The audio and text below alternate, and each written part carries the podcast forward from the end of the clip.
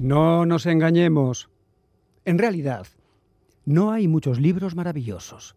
No hay muchos discos imprescindibles. No hay muchos cómics excepcionales. No hay muchas películas inolvidables. No hay muchas obras de teatro fantásticas. Pero sí hay, sí, muchos, demasiados adjetivos pomposos.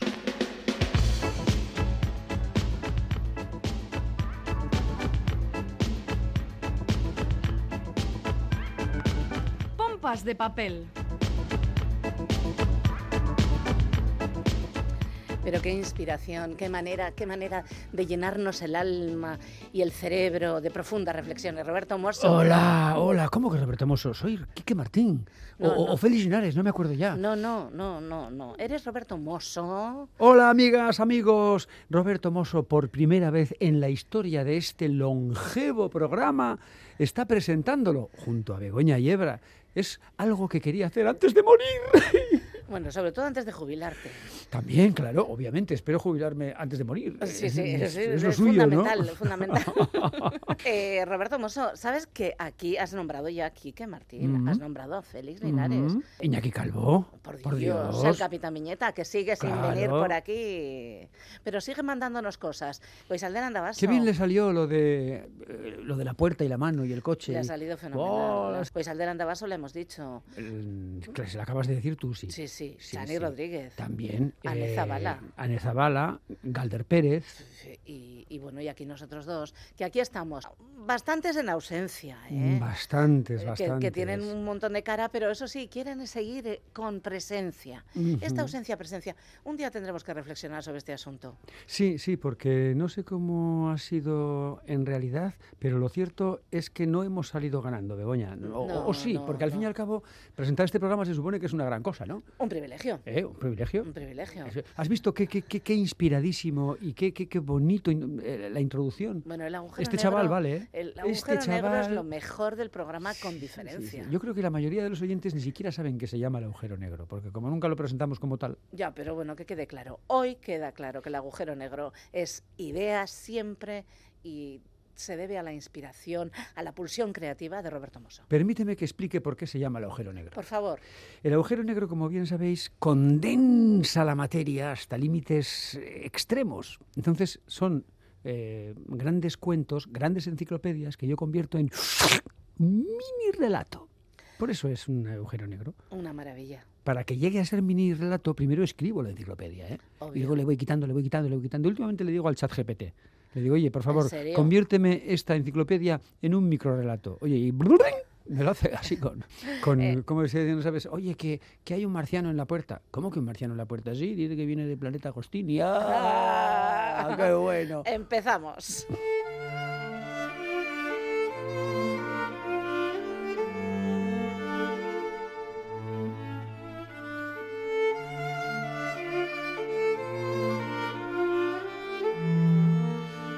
Madre trabajaba en silencio, con furia y con pena. No he visto a nadie currar con esa fuerza casi sobrehumana. Ahora que soy adulta pienso que yo no podría hacerlo. Creo que habría caído exhausta en algún punto de las 16 horas casi ininterrumpidas que ella llegaba a trabajar. Creo que mi cuerpo sencillamente habría colapsado. Sería bello decir que admiro a mi madre por su capacidad para darnos amor o para ser feliz, pero sería mentira. Yo admiro a mi madre de una forma pura y primitiva.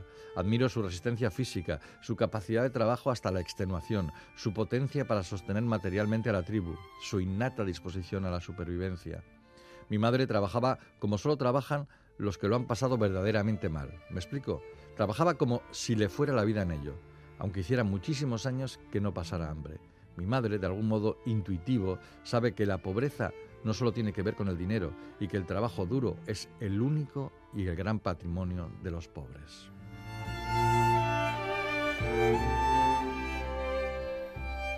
Lo que acabáis de escuchar es un trozo de una novela titulada Yeguas exhaustas que ha escrito Viviana Collado y que han publicado a la Limón las editoriales Los Aciertos y Pepitas.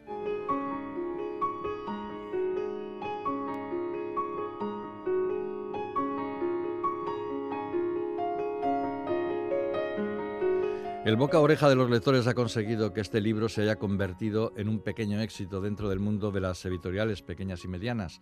El libro es el debut en la novela de Viviana Collado, una castellonense licenciada en Filología Hispánica y doctora en Literatura Hispanoamericana que trabaja como profesora de lengua y literatura y que se había dado a conocer con cuatro libros de poesía, como si nunca antes, El recelo del agua, Certeza del colapso y Violencia.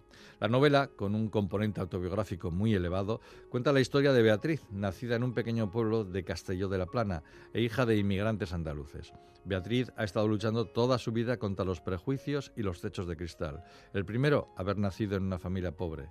El segundo, haber nacido en una comunidad con una lengua propia que no es la suya, aunque la hizo suya. El tercero, haber nacido mujer en un mundo de machirulos tóxicos que se aprovechan del trabajo de sus parejas. El cuarto, ser académica y profesora en un mundo universitario en el que priman las familias, las camarillas y los guetos aristocráticos.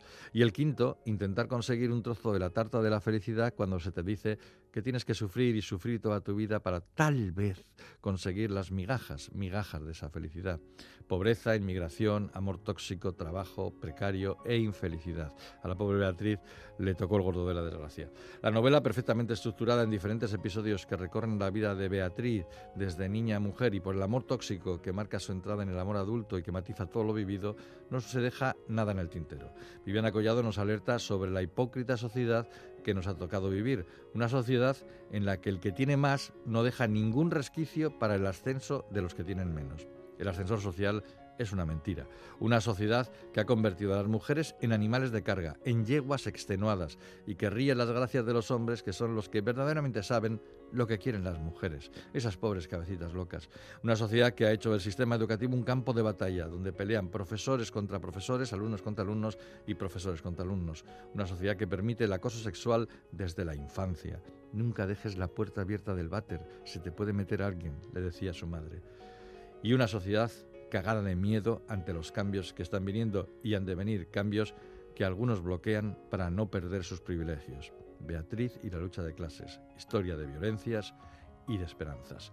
Viviana Collado, yeguas exhaustas en los aciertos y pepitas.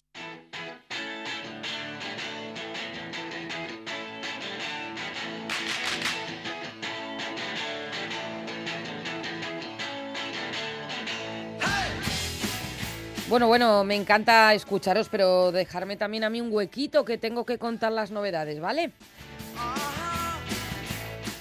Arrancamos con Mañana y Tarde de John Foss, eh, publicado por Nórdica y publicado también eh, por Deconatus. Es una coedición. Tenía que traer este libro, tenía que abrir con este libro porque curiosamente a las periodistas, a los periodistas nos llegó una nota de prensa de la editorial nórdica anunciando la publicación de este libro de John Foss, pues horas antes de que le concedieran el Nobel a, este escritor. ¿Qué os parece? Una casualidad feliz.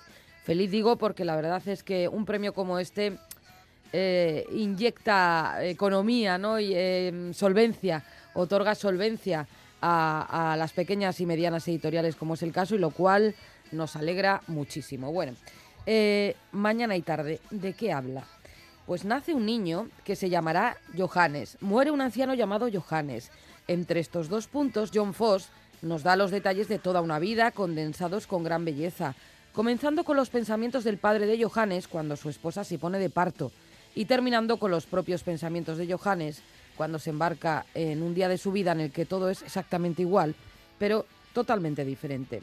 Mañana y tarde es una obra sobre el hermoso sueño de nuestras vidas, los momentos a lo largo de la novela son sencillos y cotidianos, pero la prosa rítmica de Faust guía hábilmente a los lectores a través del pasado y del presente.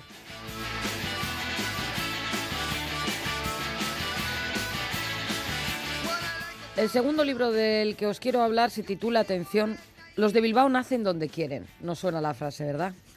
es un libro que firma María Larrea y publica Alianza.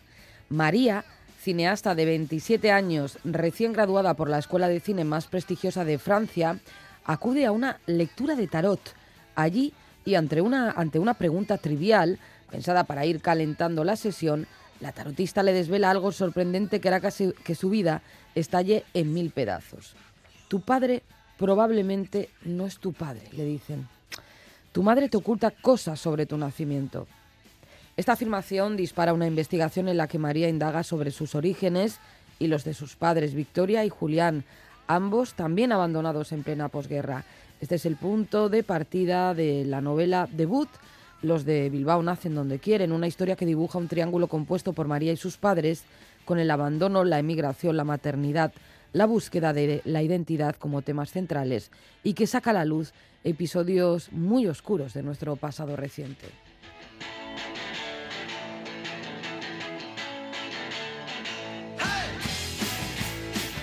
Tercera novedad, El pueblo es inmortal del grandísimo Vasily Grossman que publica Galaxia Gutenberg. Es El pueblo es inmortal, la primera novela bélica del autor de Vida y Destino, ese monumento literario. Ahora se publica El pueblo es inmortal sin los recortes de la censura. Vasily Grossman, vamos a, a recordar o a introducir un poco su figura y su obra, escribió tres novelas sobre la Segunda Guerra Mundial cada una de las cuales ofrece una visión distinta de lo que puede ser una novela bélica, y todas ellas, las tres, son extraordinarias. Stalingrado y Vida y Destino están unidas por un conjunto de personajes comunes, pero Stalingrado no es solo una historia conmovedora y emocionante de la defensa desesperada de la ciudad y del cambio de rumbo de la guerra, sino también un monumento a la memoria de los innumerables muertos en aquella batalla. Vida y Destino, por el contrario, es una obra de filosofía moral y política muy honda, además de una novela y la cuestión profunda que explora es si es posible o no comportarse éticamente ante una violencia abrumadora. Nunca perderá actualidad esta pregunta, yo creo, por desgracia. El pueblo es inmortal es algo totalmente distinto, escrita en 1942 y ambientada en los catastróficos primeros meses de la invasión alemana de la Unión Soviética. Es la historia de un batallón del ejército soviético enviado para frenar el avance enemigo a cualquier precio, con el cerco y la aniquilación como final inevitable. Una apasionante historia, de verdad que sí, de resistencia y humanidad, llena, una vez más, de escenas y personajes inolvidables.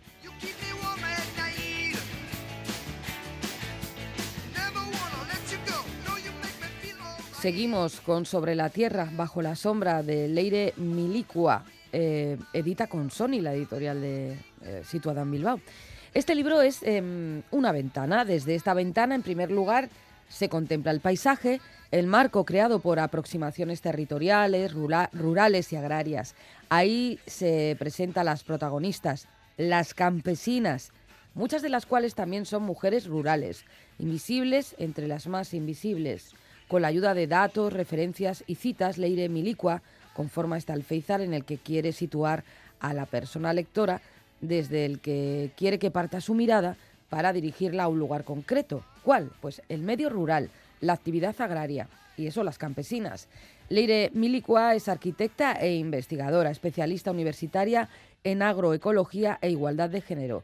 Sus principales líneas de investigación y trabajo son la agroecología, los sistemas agroalimentarios, el medio rural, la participación ciudadana y la eh, igualdad de género. Por cierto que el libro eh, mm, se abre con un prólogo de María Sánchez, ya saben, la autora de Tierra de Mujeres.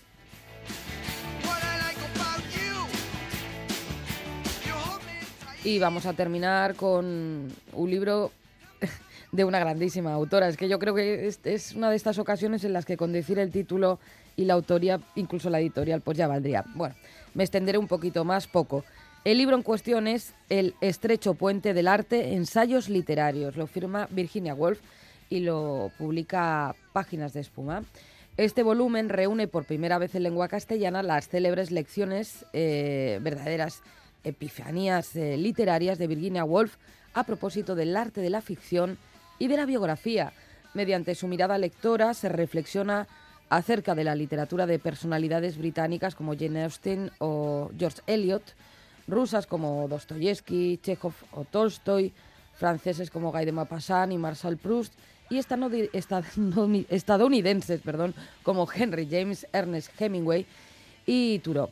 En cada uno de estos ensayos eh, reverbera la metáfora de El estrecho puente del arte, que no es sino aquella que emplea Virginia Woolf para reflexionar sobre la travesía que ha de hacer quien escribe mientras decide qué llevarse de sus antecesores y qué ofrecer a sus contemporáneos. O sea, ¿hasta dónde dejamos que nos influya lo leído? Es muy interesante.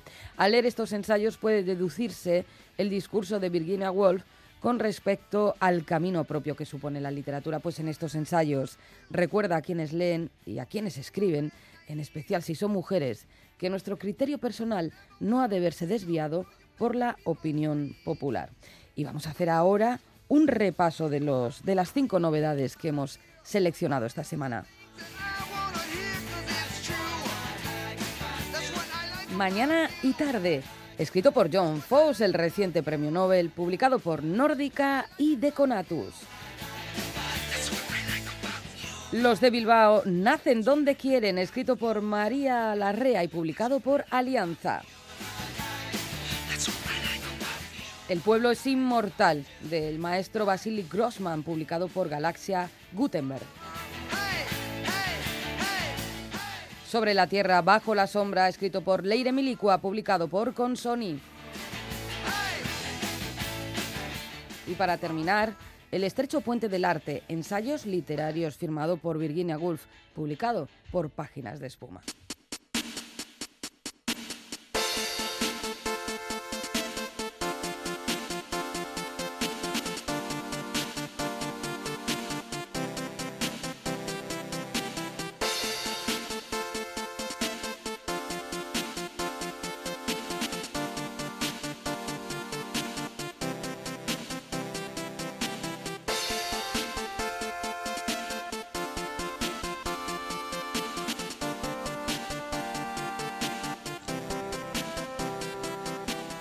El cómic que hoy nos ocupa se titula El día que conocí a Bin Laden y se utiliza en centros educativos franceses para intentar evitar que los jóvenes sean captados por islamistas radicales.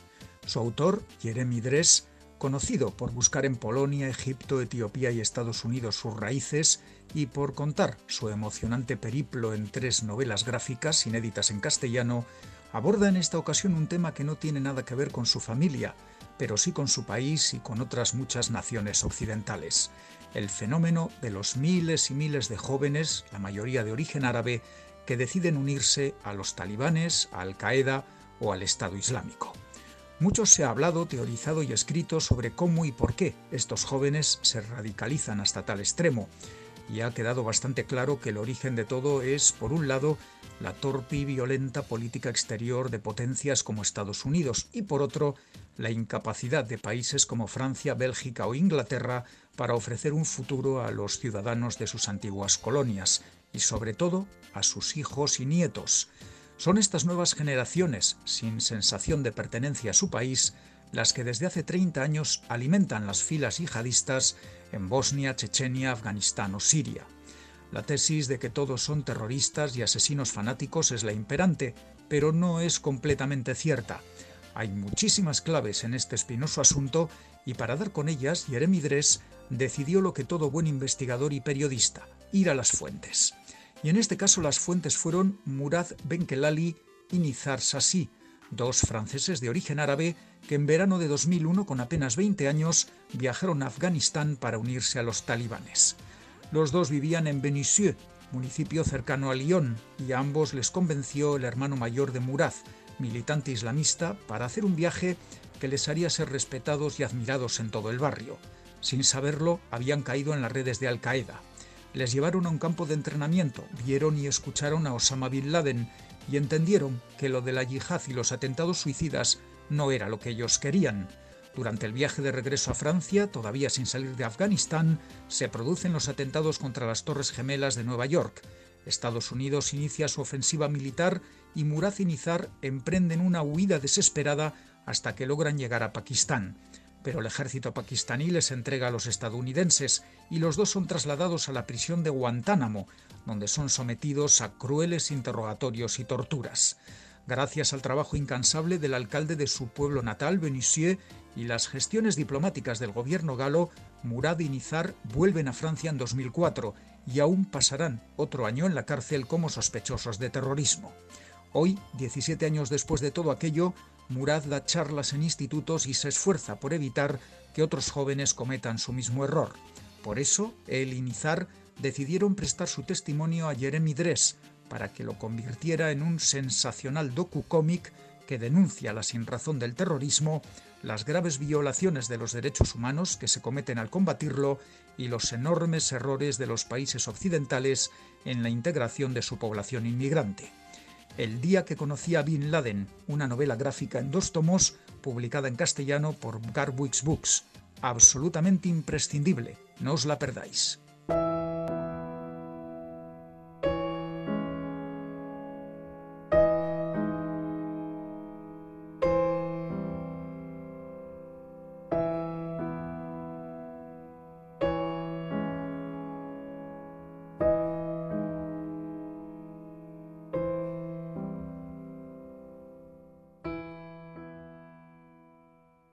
Non dira orain bilonen antzinako elurrak?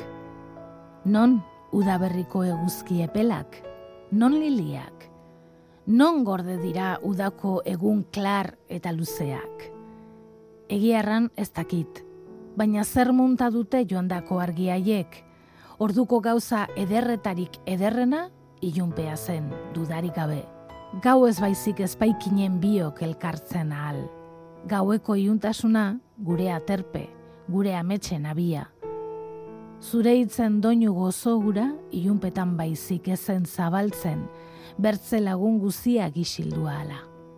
Ezinako gozoa zen orduan arnoa, eta zure lastanek, gauen arek bezala, aire eta zeru beltzak baino ez zituzten maite.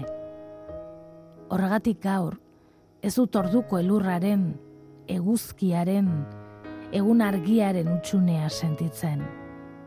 Horregatik gaur, orduko ilunduraren, orduko gauen mira, baino ez daukat. Hauxe da, Luigi Anselmik idatzitako poema, larrazkeneko argilunetan poema liburuan sartu du hau, eta pamiel argitaletxeak kaleratu du.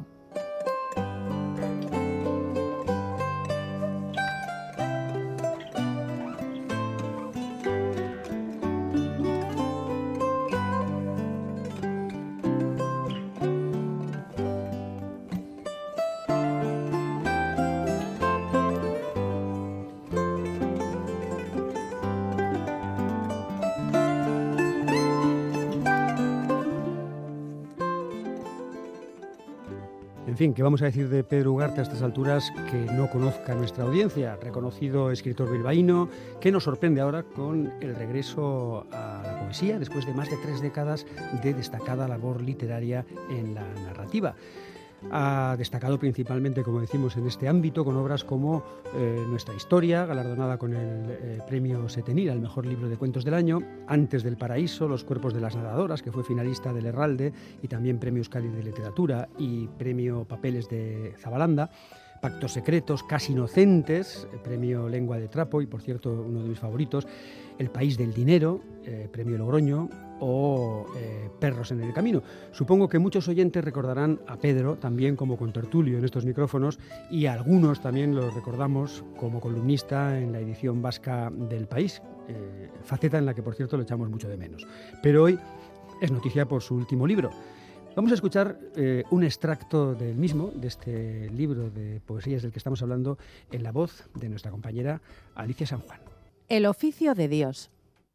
Decidimos dar al perro una última primavera, que cargara entre nosotros los abultados tumores, la luz turbia de sus ojos, las patas inficionadas, que su apagada alegría volviera a hacerse visible, reavivada por un dulce, por la brisa de la tarde. Con orgullo lo llevamos por las calles y los parques, ajenos a las miradas prevenidas de la gente, al gesto dictatorial con que padres responsables alejaban a los niños del perro despellejado, los salvaban de la sarna y también de la piedad. Decidimos dar al perro una última primavera como solo pueden darla los dioses omnipotentes a su frágil criatura. Nunca odiamos, como entonces, tan extraño y cruel oficio. Él nos dejó una mirada que cargamos todavía, la mirada de las víctimas que compadecen a Dios y deploran su trabajo. Pues murió como los perros o como mueren los hombres, pidiendo perdón acaso por el hecho de haber sido. Bueno, pues las cosas de este mundo, la vuelta de Pedro Ugarte a, a la poesía. ¿Qué tal? Bienvenido. Hola, Roberto. Bueno, ¿y cómo te ha dado por ahí? Ah, buena, buena pregunta. No, este es, yo, yo tenía unos cuantos poemas que fui escribiendo a lo largo del tiempo, pero de forma muy, muy aislada, es verdad. Me he preguntado siempre por qué hay muchísimos narradores que empiezan escribiendo poesía y luego como que la abandonan y se ponen a escribir novelas y, y, tal, ¿no? Pero en muchísimos autores reconocidos siempre hay un primer libro o dos primeros libros de, de poemas y luego eso desaparece. ¿no? Y me parece bastante curioso porque a mí me pasó lo mismo prácticamente. Sin embargo, para alguien que también leyó libros de poemas cuando empezaste con el tema, eh, la diferencia es notable. No tiene mucho que ver el Pedro Ugarte. Bueno, obviamente han pasado muchos años, pero también tu, tu tendencia poética es distinta, ¿no? Sí, sí, sí, es posible. Bueno, de hecho, es que a, a raíz de la publicación de este libro volví a aquellos libros porque hacía muchísimo tiempo que no los había leído y sí, la verdad es que te das cuenta que ha cambiado mucho. Es que son 32 años, Roberto. Son más de tres décadas, claro. Cuando vamos ya pasando a una edad, eh, digamos, de juventud como la nuestra, pero no de tanta juventud como entonces, te das cuenta que el paso del tiempo es, es demoledor, ¿no? Y que cambian muchas cosas y, y, y cambian, cambian eh, la, las arrugas de tu cara, pero cambian también las arrugas que llevas por dentro, ¿no? O sea que... Son poemas en muchos casos que, que, tienen mucho que ver con la narrativa. Yo casi casi me atrevería a decir que buena parte del libro se compone de microrelatos. No sé si abonarías esta tesis. Sí, sí, sí. La verdad es que muchos de ellos están inspirados en... Son historias. Eh, son historias. Algunas son historias que me han pasado, eh, algunas menos, pero son también historias imaginadas. Incluso hay una, una historia que estaba escrita y años después me pasó, que no voy a revelar cuál es, porque es una, es una cosa eh, impropia de un, de un, programa de radio. Pero sí, la verdad es que en muchos de los, de los poemas hay, hay narraciones, ¿no? y que quizá pues eh, desde el punto de vista de la poesía pues dan alguna perspectiva un poco un poco distinta pero al final sí hay efectivamente historias en que el, los protagonistas les pasan algunas cosas e inevitablemente como le suele pasar a, a tu Jorge ¿no? que, que, tiene muchos eh, en realidad tiene muchos registros incluso pertenece a diferentes clases sociales en un momento dado pero no deja de ser ese ese ser atónito ¿no? que que se pregunta cosas ante el mundo y que, y que lleva al lector además eh, a diferentes mundos propios, pues eh, uno no, no, puede evitar eh, a menudo, sobre todo teniendo en cuenta que te conoce, pues eh, ver un poco ahí a, a, Pedro Ugarte, ¿no? ¿Hay algo de autopsicoanálisis en estos poemas? Ah, seguramente, sí, pero bueno, yo creo que la literatura en sí, no sé si la palabra psicoanálisis, fíjate, yo, yo sí hablaría de terapia. Es uh -huh. decir, tiene un elemento terapéutico la literatura. Y esto cuando lo contrastas con, con, pues, con otras personas que también escriben, muchos, muchos están de acuerdo. Yo, yo, creo que la literatura, desde el punto de vista creativo, y seguramente también para, para personas que leen, o para cierto tipo de personas que leen, eh, te pueden ahorrar, te pueden ahorrar eh, consultas de psiquiatra o, en, en, en, más de un caso. Sí, yo, yo reconozco que ese eh, elemento sí existe, ¿no? Y que además, oye, pues utilizas también tu propia experiencia personal pues de forma creativa para luego inventarte otras cosas. ¿no? Eh, hay también otra cuestión que, no sé cómo afrontas tú, ¿no? Eh, la cuestión de género, digamos. Yo creo que tus protagonistas, incluso en tus poemas también, eh, tienen pues visión de género, en este caso masculino, ¿no? En un mundo, en un mundo en el cual pues parece que el género femenino va recuperando un protagonismo que quizás se le había hurtado, ¿no? ¿Cómo te ves a ti mismo en ese panorama? Sí, fíjate, la verdad es que cuando de cara a la presentación, a la publicación del libro, sí vi que había dos o tres poemas que podían rozar lo políticamente incorrecto. ¿eh? o sea que estos son cosas eh, eh, curiosas de ver. A ver, a mí me parece que la literatura está por para abordar cualquier eh, tema y hacerlo incluso desde una perspectiva eh, vamos a decir, lateral, ¿no? Eh, distinta a lo que a lo que puede ser el discurso, los discursos más estereotipados que vemos todos los días, pues no sé, eh, en, en, la política, en la filosofía, incluso en la sociología, en la religión, donde sea, ¿no? Yo creo que la literatura no está específicamente para transmitir buenas ideas, ni malas. Uh -huh. Está, por, como tú decías, para transmitir un poco la perplejidad ante, ante, ante todas las cosas que pasan y, y y nada, y, sencillamente compartirlas con, el, con, con, las personas, con los lectores, ¿no? Y, y generar sobre todo reflexiones. Yo recuerdo, siempre me quedó grabado un, cuento tuyo que se titula La, la, eh, violencia es necesaria, eh, que seguramente recuerdas como autor. Eh, es que, e, por ejemplo, en ese mismo relato hay dos o tres o cuatro o cinco vueltas con relación a lo que es el, análisis de la violencia y las motivaciones de la violencia. ¿no? Que si nos tenemos que, que dejar, dejar en qué mala es la violencia, bueno, eso moralmente ya lo sabemos, eh, pero yo creo que la obligación de un escritor es eh, indagar un poco más y, desvelar las contradicciones que existen en las realidades palpables. ¿no? Bueno, a mí la verdad es que en tu obra eh, hay un detalle que curiosamente no, no, se suele destacar en otras entrevistas y en otros comentarios sobre ti que, leo por ahí, pero que a mí, a mí me resulta evidente, ¿no? Y alguna vez comentando con amigos y con amigas, pues también. Yo creo que hay siempre un punto de humor si quieres, un poco amargo, pero, pero el humor está ahí, ¿no? Y, a mí es que como agradezco muchísimo que, me hagan sonreír al menos, pues eh, es una de las cosas que me ha gustado siempre de tu narrativa, ¿no? Y, en este poema que vamos a escuchar a continuación existe también ese punto quizás políticamente incorrecto, tú eh, quizás lo juzgarás mejor que yo, y también ese punto de humor innegable. Esto es el rito de la decepción. El rito de la decepción. Esta que lleva avisos de ser la última noche exige una solemne despedida. Vagamente recuerdo que tú me conociste de poeta, me abordaste al amparo de una copa nocturna pronunciando mi nombre. Te he visto en el periódico y escribes. No sé si interpreté muy bien mi personaje, pero lo cierto es que decidiste perder tu tiempo con el mío. Los poetas no gozan de muchas ocasiones, pero como son hombres, quieren aprovecharlas. Cada rufián trabaja su mercado cada mochuelo encuentra algún olivo, y ahora que has conocido la decepción ritual, yaces sobre las sábanas con la mirada falsa de quien ya lo tiene todo pensado. Quizás también en esto la escritura lleve años exigiéndome curiosos sacrificios.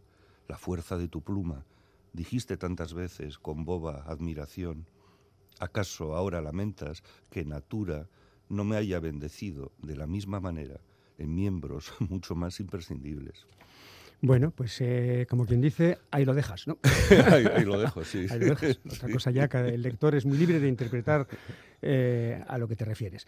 Hay que reconocer, Pedro, que también otra cosa que parece encantarte, parece encantarte, es lo de provocar, ¿no? Tú en, las redes sociales lo has hecho a menudo, has conseguido unos eh, hilos polémicos interesantísimos, te has metido a veces en jardines que me da la sensación que a veces incluso te has llegado a arrepentir, ¿no?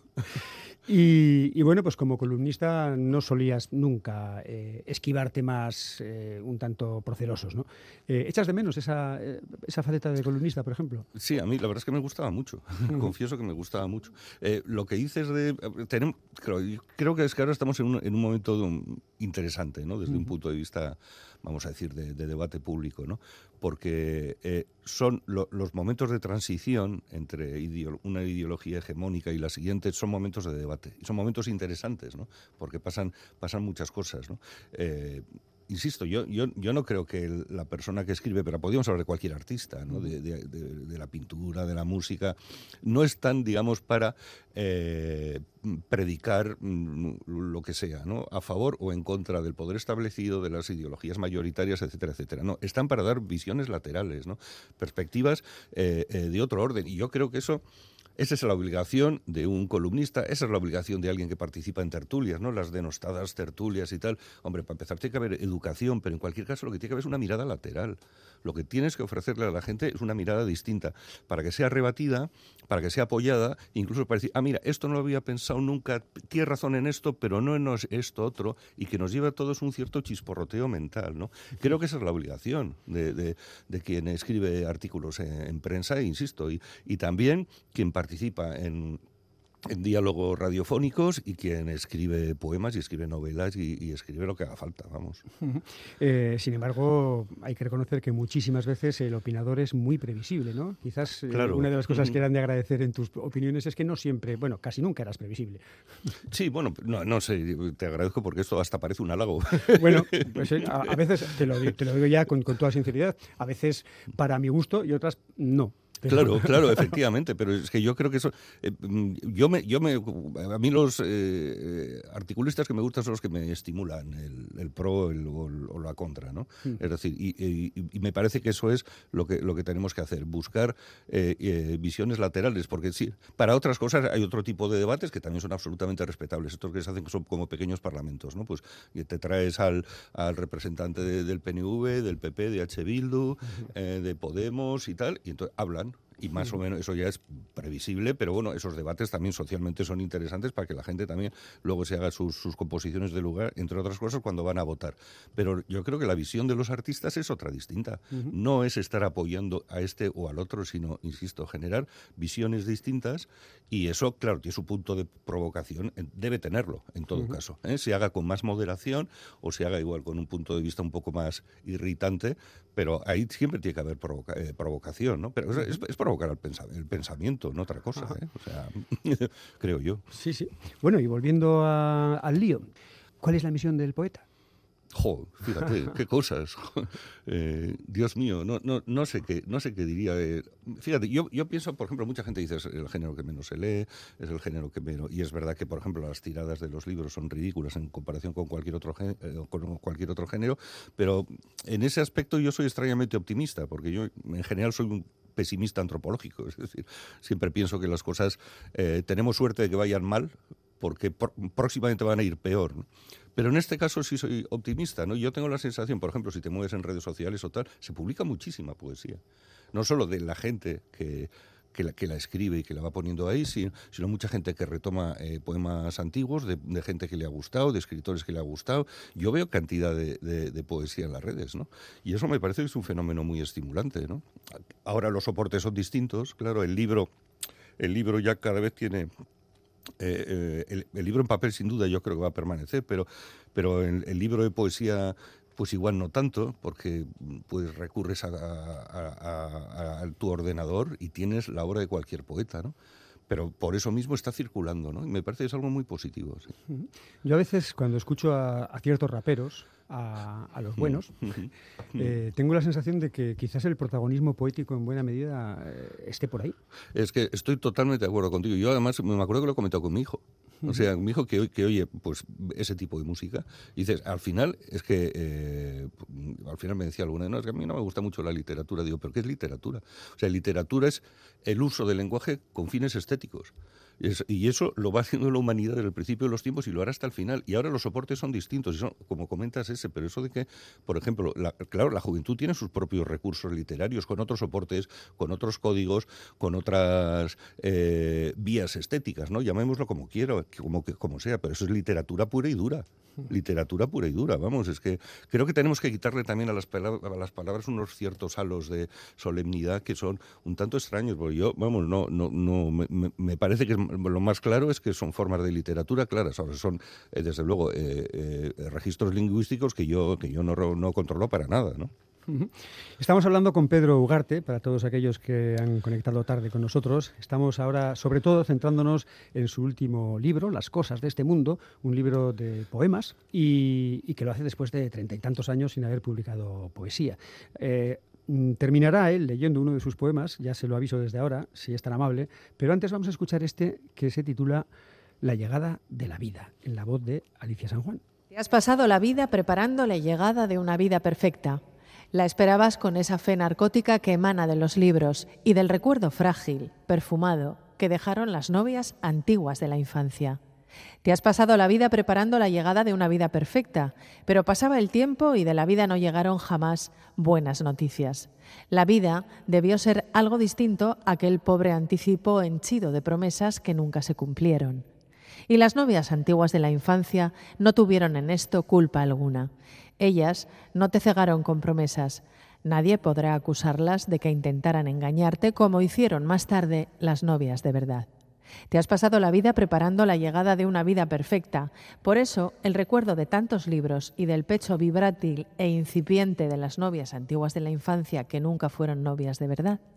Porque los libros mienten, y acaso ese es su oficio, y las novias antiguas de la infancia no supieron jamás que eran tus novias, ni jugaron contigo en los jardines, ni descubrieron nunca tu miedo agazapado detrás de los rosales. Ellas habitan tu memoria, las novias antiguas de la infancia, distintas a las novias de verdad, y lo hacen con la insistencia estúpida con que atormenta a los seres humanos el recuerdo imposible de lo que no han vivido. La llegada de la vida, Pedro Ugarte, en uno de los poemas incluidos, como decimos en este, Las cosas de este mundo. Hace bien poco te leía en redes sociales eh, cómo describías al mundo el proceso de hacer un cuento y me llamó la atención eh, lo placentero que te resultaba el encontrar por fin cuando de alguna forma lo redondeabas. ¿no? Eh, y es curioso eso, ¿no? porque no todos los escritores eh, opinan que escribir debe de ser un placer. ¿no? Hay quien, no pocos, creen que que es un sufrimiento, ¿no? una especie de sacrificio que se ofrece a, la humanidad. No sé cómo te sitúas a, ti mismo en ese... No, no, la verdad, no, me parece que es un sacrificio, aunque la verdad es que eh, los, no sé, son tal la cantidad de horas que he dedicado a esto que podía haber estado muchísimas otras cosas, pero sinceramente, en mi caso particular, me ha valido la pena. ¿no? Pero sí, nunca, yo nunca he entendido esa idea del sufrimiento a la hora de... Insisto, que hay problemas técnicos, que tienes que sudar la página, ¿no? Pero el, resultado final, el, el saldo final es, es positivo. A mí me gusta mucho una una, cita de un autor británico, John Pearsall Smith, que dijo, no, lo puedo reproducir literalmente, pero dijo en tres o cuatro líneas que la verdadera prueba de una vocación no son los días que en todas las vocaciones hay, de días brillantes, días que alguien te aplaude, días que no sé qué.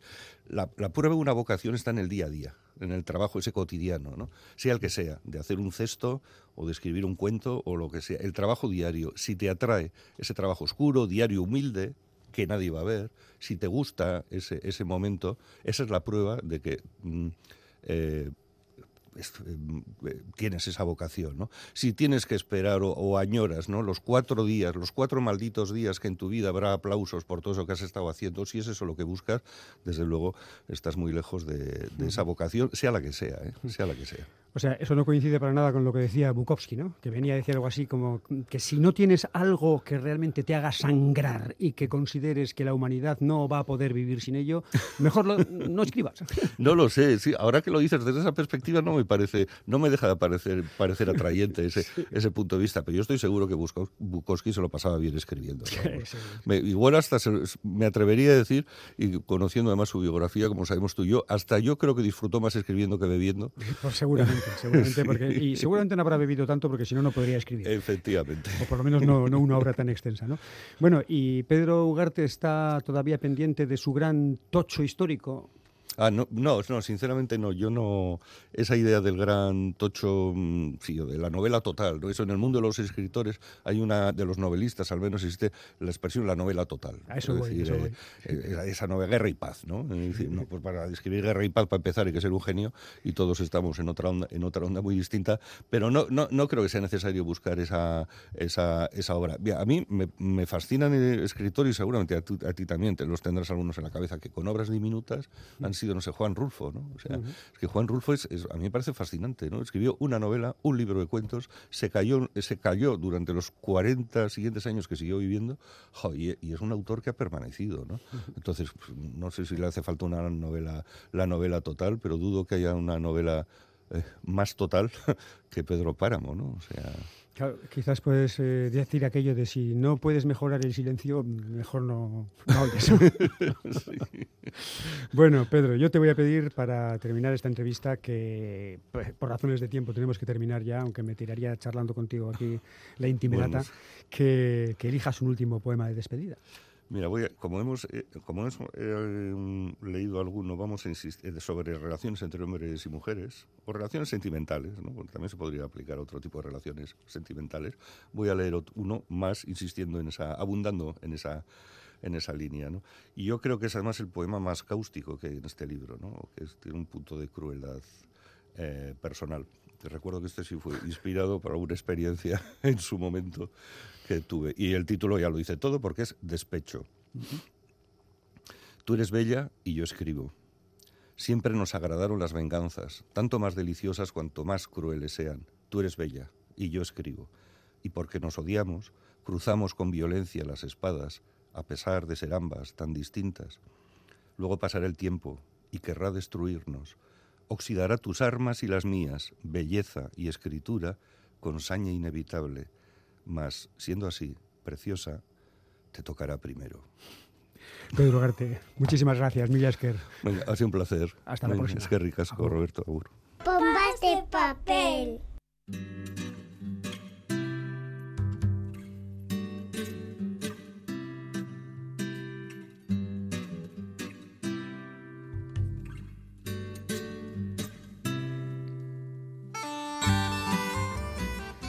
No sé mucho de la vida de mis padres. Sé que se casaron pasados los 40 y que yo nací en el límite de la fertilidad. Las intimidades nunca se airearon en casa, pero intuyo que no fui una hija deseada. Sí sé que, como yo, fueron hijos únicos y que antes o después, como yo, a todos los efectos, quedaron huérfanos siendo aún jóvenes. Mi padre ya era conserje y mi madre trabajaba en algo no sé en qué, un oficio anodino que despreciaba y que abandonó.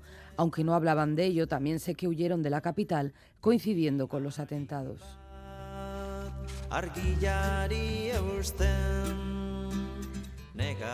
Así comienza Bresno, escrito por Carolina Sarmiento y publicado por la editorial Pez de Plata.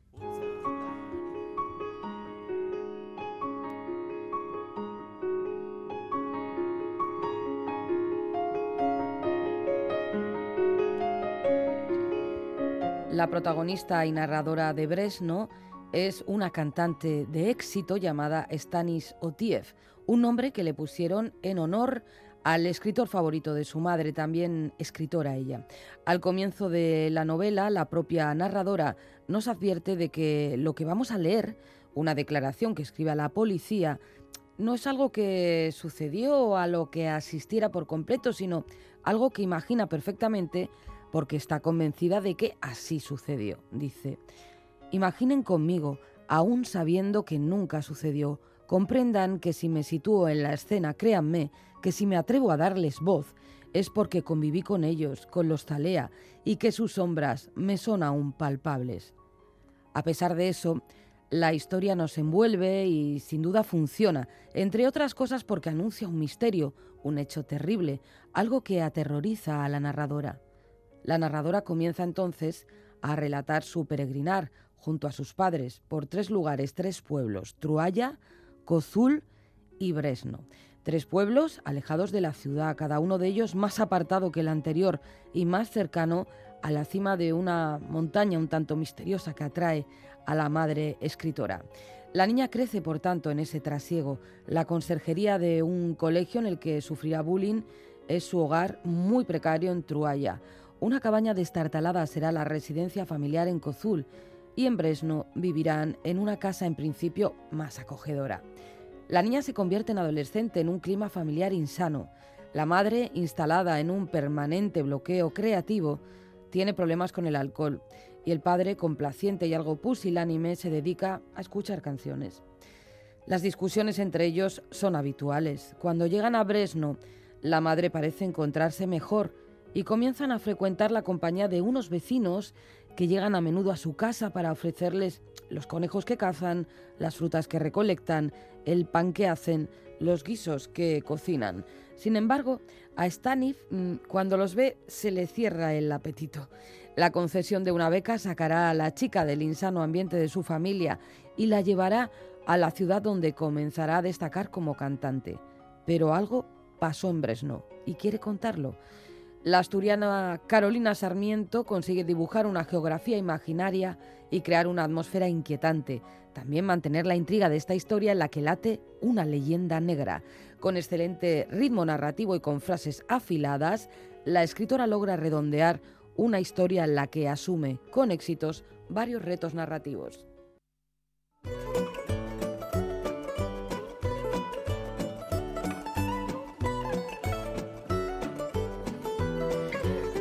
Premios y más premios, regalos y más regalos. Es tiempo de siempre concurso. toca, siempre regalo. La tómbola pompas de papel siempre toca, amigos.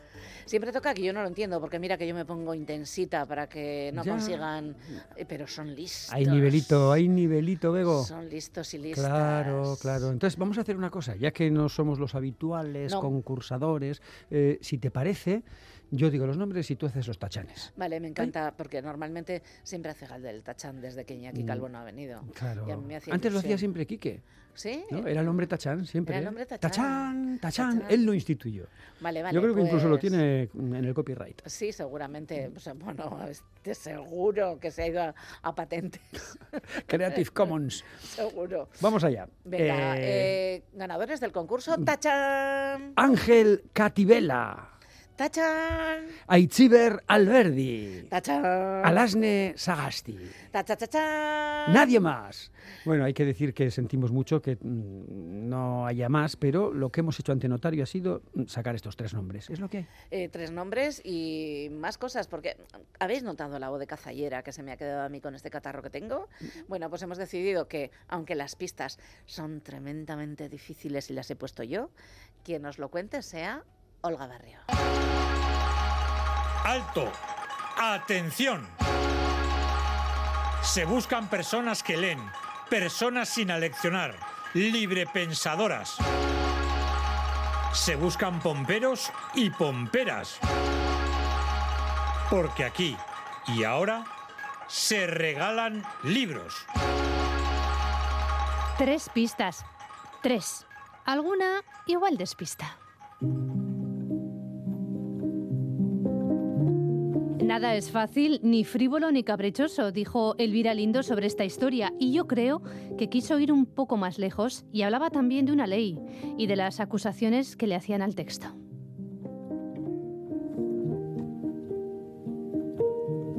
La novela es un regalo, sí, me la regalaron y son unos zapatos, esos que te prestan y vives la vida de quien te prestó los zapatos y te hacen las rozaduras que le hicieron en su día a ese otro. Es también un telescopio y microscopio. Es vida, es dolor, es sutileza, es estupenda y habla de ser y de sentir. Su autora, porque es una mujer, escribe mucho y sobre muchas cosas, activista y medievalista. Interesante combinación, ¿no? Vi caer como ángeles terminales a una generación entera de muchachos, adolescentes con la piel gris a los que les faltaban dientes, que olían a amoníaco y a orina. Flanqueaban con sus escorzos la salida del metro de San Blas en la calle Amposta y las praderitas del Parque El Paraíso como Cristo de Mateña.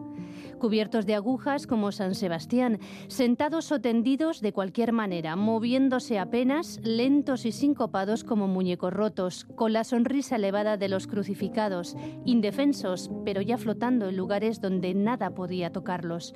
Los vi brotar y hacerse cada vez más lentos hasta alcanzar la quietud final y descomponerse en el fango que se acumulaba en nuestro barrio con nombre de santo, pero dejado de la mano de Dios. Suerte, pueblo. San Simón eta San Juda, Juan Zenuda. Grandiosa idea la que has tenido con la canción que has elegido, Roberto Mosso. Bueno, pues eh, muchas gracias, Begoña Yebra. Yo creo que venía que ni pintada, ¿no? Por aquello del paso del, del verano al invierno, que este año parece que se va a comer al otoño, Pues por aquello comido. del 90 aniversario, que, que Gabriel Aresti habría cumplido 90 añitos. 90 fíjate años, tú. fíjate.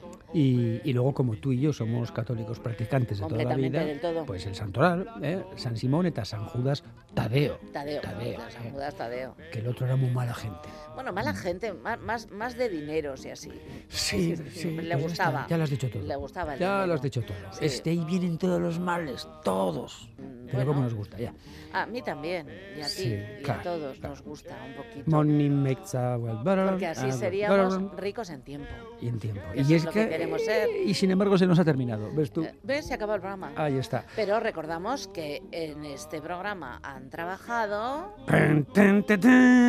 Ane Zabala, Félix Linares, Moisal del Andabaso, Quique Martín, Chani Rodríguez Galder Pérez y Olga Barrio. y Olga Barrio, que ha efectivamente. estado por es primera vez. guest star.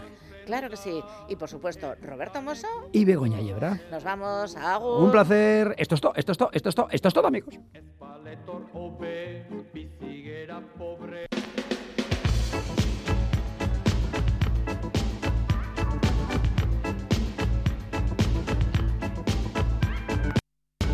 Pompas de papel.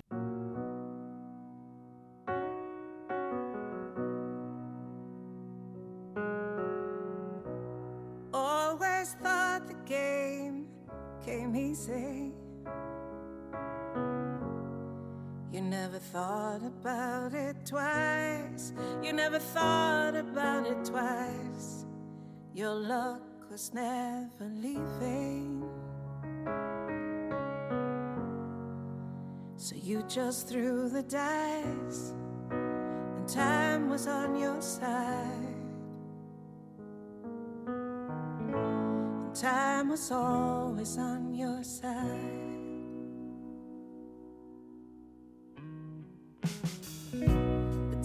Got tough life got even.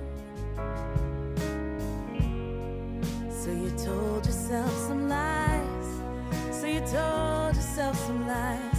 And now you truly do believe that. There's only one way to survive.